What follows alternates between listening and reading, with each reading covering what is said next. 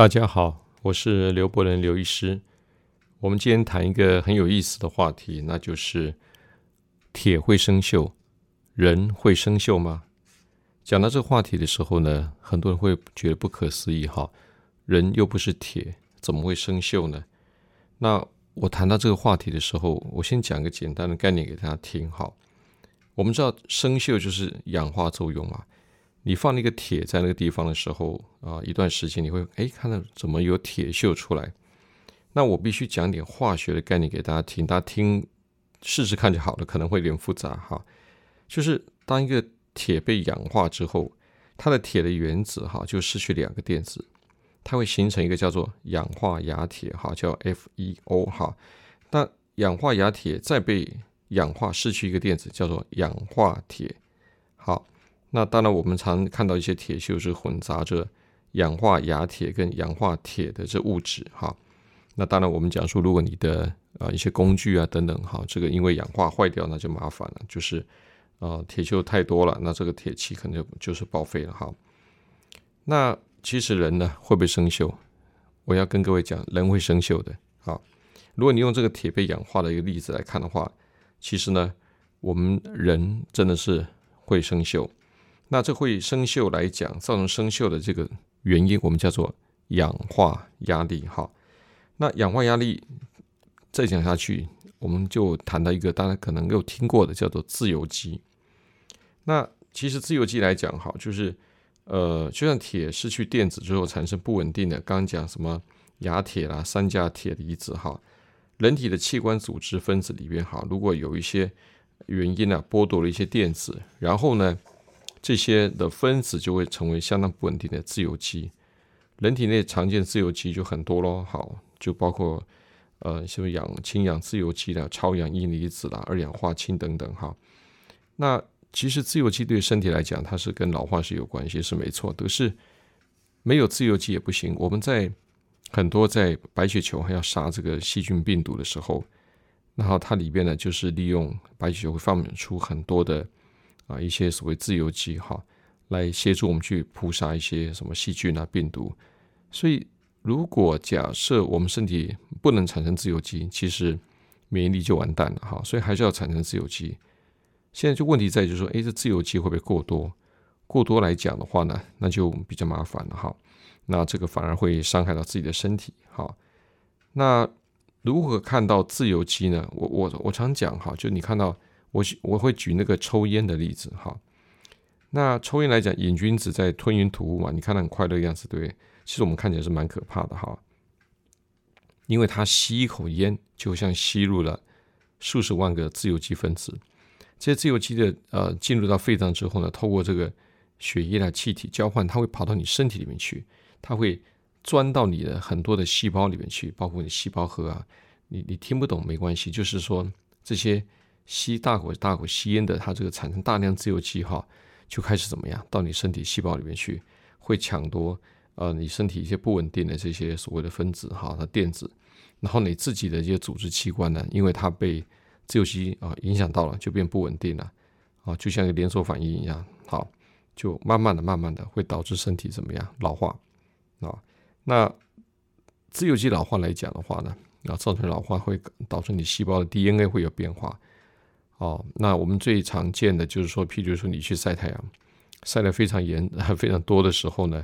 这个太阳里面的辐射哈，我们讲紫外线啊，就伤害了皮肤啊的细胞。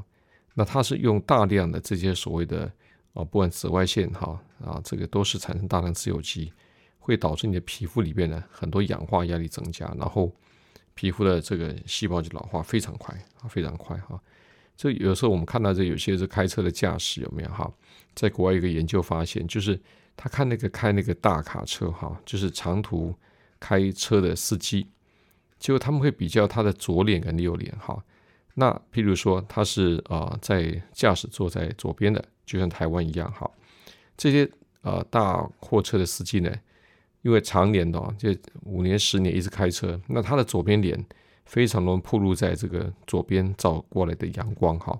就他们在发现十年、二十年之后呢，这些啊大货车的司机来讲，或是小客车司机，他左边脸的皮肤很明显的比右边老化非常快。这就是一个啊自由基呢导致身体老化一个现象，非常有力的证据哈。那另外来讲，就是呃还有很多的问题，比如说我们常讲吃太甜，吃太甜食吃太多的时候呢，啊少量是无所谓，太多甜食吃到身体去哈，它会产生一个叫做啊终端糖化产物。那这终端糖化糖化产物的时候叫 AGE 哈，非常容易啊在身体里面导致大量自由基的累积。然后这个 AGE 这个东西又会导致什么？血管老化非常快，所以我们常讲，有时候哈，这个啊每天吃糖吃太多的人哈，你看他血管在老化特别快，容易二型糖尿病啊，然后啊多年之后呢，肾脏也不好，眼睛呢视力也不好，连大脑都退化。好，那另外来讲，我们再举个啊，大家可能听过的，譬如说啊，我们在以前 COVID-19 的时候非常严重哈，那个时候很多重症哈。感染到细菌病毒的时候，这些自由基哈会非常高。那高来讲的话呢，因为有两个原因，就是它本身病毒或细菌就会啊破坏身体。第二个来讲，就是我刚提过了，我们白血球要扑灭这些细菌病毒，就会产生大量的这些自由基要去杀这些细菌病毒。但这些过度的反应、过度的发炎、过度的自由基也会伤害到自己啊，常常导致这个我们在感染之后呢。啊，这个时候这个大脑退化啦，很多问题跑出来。好，就自由基是蛮可怕的哈。那当然，我们在做呃功能医学来讲的医师都会评估，呃抽血就我们看得出来，因为我们很多的呃抽血啊，可能各位朋友有验过就知道了。我们会抽一个血液里面的什么叫丙二醛啊，或是尿液里面的啊这个所谓的八 OHDG，，这都是呃这个自由基可以检测的方法，可以看数据哈。那我们在临床经验当中，像吸烟啦、酗酒啦、熬夜啦、压力大、饮食不均衡，如果吃太少的蔬菜水果的模式呢，几乎你看到它的这个氧化压力哈，自由基就会特别特别的容易上升哈。我另外再讲一个例子，很多人睡觉会睡不好，好打呼，打呼来讲，如果是有这个所谓的呼吸中止症，他就会憋气。憋气呢，他可能哈，你听他鼾声呢，好，后来就没有声音了。可能四十秒、五十秒突然一口气吸上来，那他的氧气会掉非常多。那这时候我们的临床经验是告诉我们在抽血这些病人来讲，他自由基非非累积非常快，老化会非常快。好，那也就不外乎说，为什么这些呼吸中止症的病人长期下来看到中风啦、糖尿病呢，机会真的是比较增加很多哈。所以呢，呃，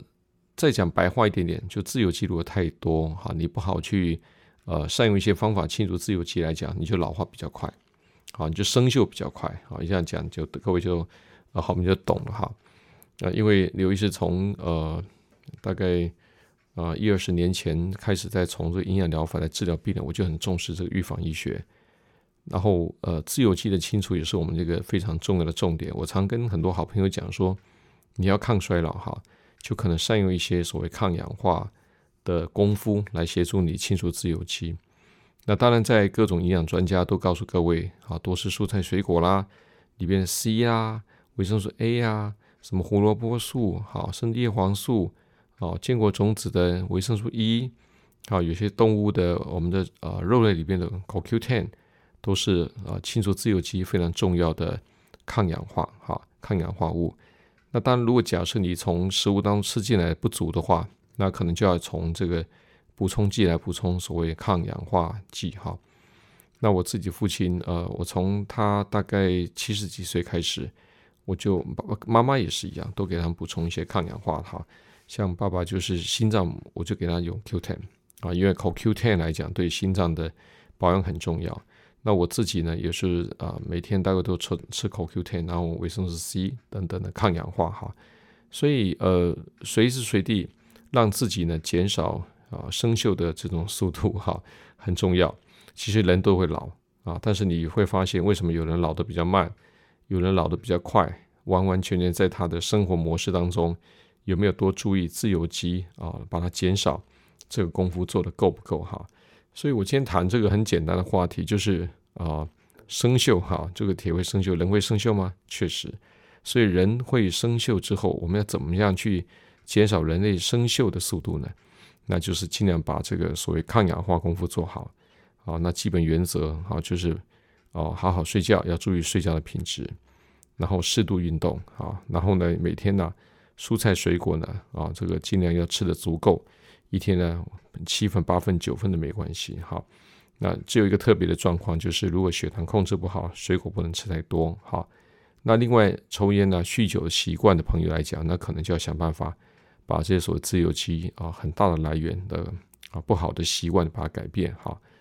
那这样子来讲，就是在呃每天都可以有这个所谓预防生锈、抗老化的功夫都做足了，我相信对你的这种所谓的养生，就是有非常啊棒的一种所谓的基础建设。所以，我们今天讲讲到这个地方呢，就是很大跟大家介绍这个自由基啊、氧化压力、生锈啊、抗衰老这概念啊，各位都听懂了吗？啊，如果假设。啊，听不太懂。其实刘医书很刘医师很多的书哈，像刘伯伦不尝试的功能医学先王道，我们都有谈到所谓的自由基对人类的这种所谓的啊这种所谓抗老的一种观念很重要。好，大家可以再去再回味一下，阅读一下哈。好，然后就是祝福大家啊，然后身体健康，好，然后事事如意，好，谢谢，再见。